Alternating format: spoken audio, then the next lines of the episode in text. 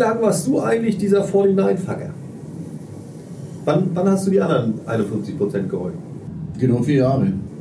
2014? Mhm. Nee, Nee. 2004 bis, nee, 2008 bis 2014. Also das sind sechs Jahre. Jahre? Sechs Jahre. Sechs Jahre. Sechs Jahre, genau.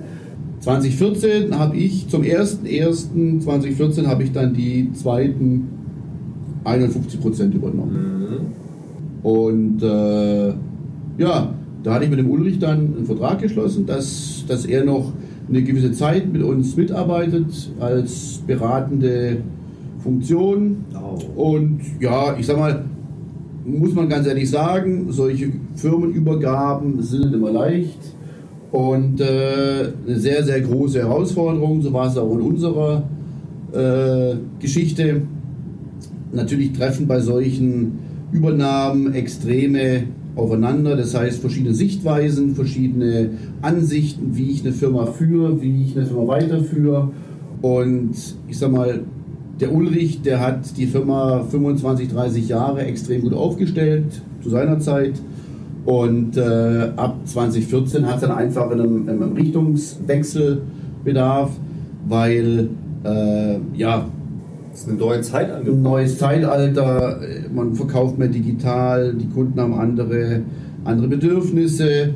Und ich sag mal, da war dann einfach ein, ein, ein ganz neuer Richtungswechsel angesagt. Also wir haben natürlich diese, diese ich sag mal, diese Grund, Grundeigenschaften von, von, von Ustomed, also sehr gute Qualität, Kundenbindung, Kundenzufriedenheit, äh, die wir beibehalten, aber wir haben einfach versucht, äh, die Firma vertriebsmäßig einfach auf neue Beine zu stellen. Ja, gut, das ist das letztendlich, äh, warum ich ins Spiel kam. Deswegen, Genau. deswegen wurde ich beim, beim Ustomed eingestellt. Es ging darum, Ustomed vertriebsmäßig ins nächste Genau. Jahrtausend zu bringen. Und in der, in der Geschichte sind die Menschen halt überall aus Deutschland zum Uli gefahren, nach Genau. Döbling, in sein altes Wohnzimmer, haben sich dort die Instrumente ausgesucht und dann hat alles funktioniert. Und äh, dann kam aber Online-Shops und äh, die, die Depots mit, mit, mit starker Außendienstpräsenz.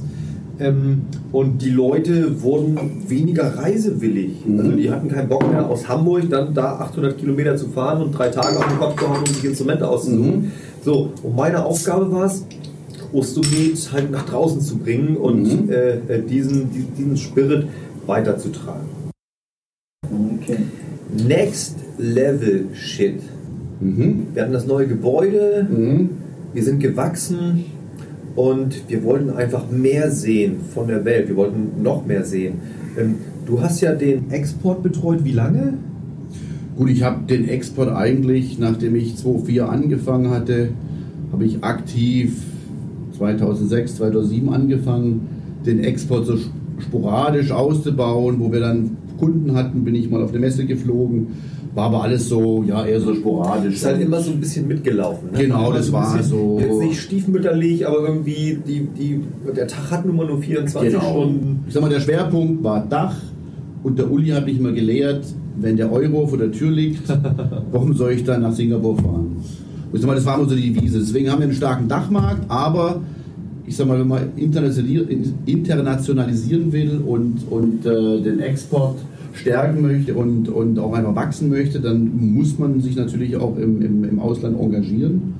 Und das haben wir mal stärker gemacht und haben dann die strategische Entscheidung getroffen, dass wir 2017, 2018 jemanden einstellen, der sich explizit nur für den Export äh, einsetzt und das Business nach, nach vorne bringt.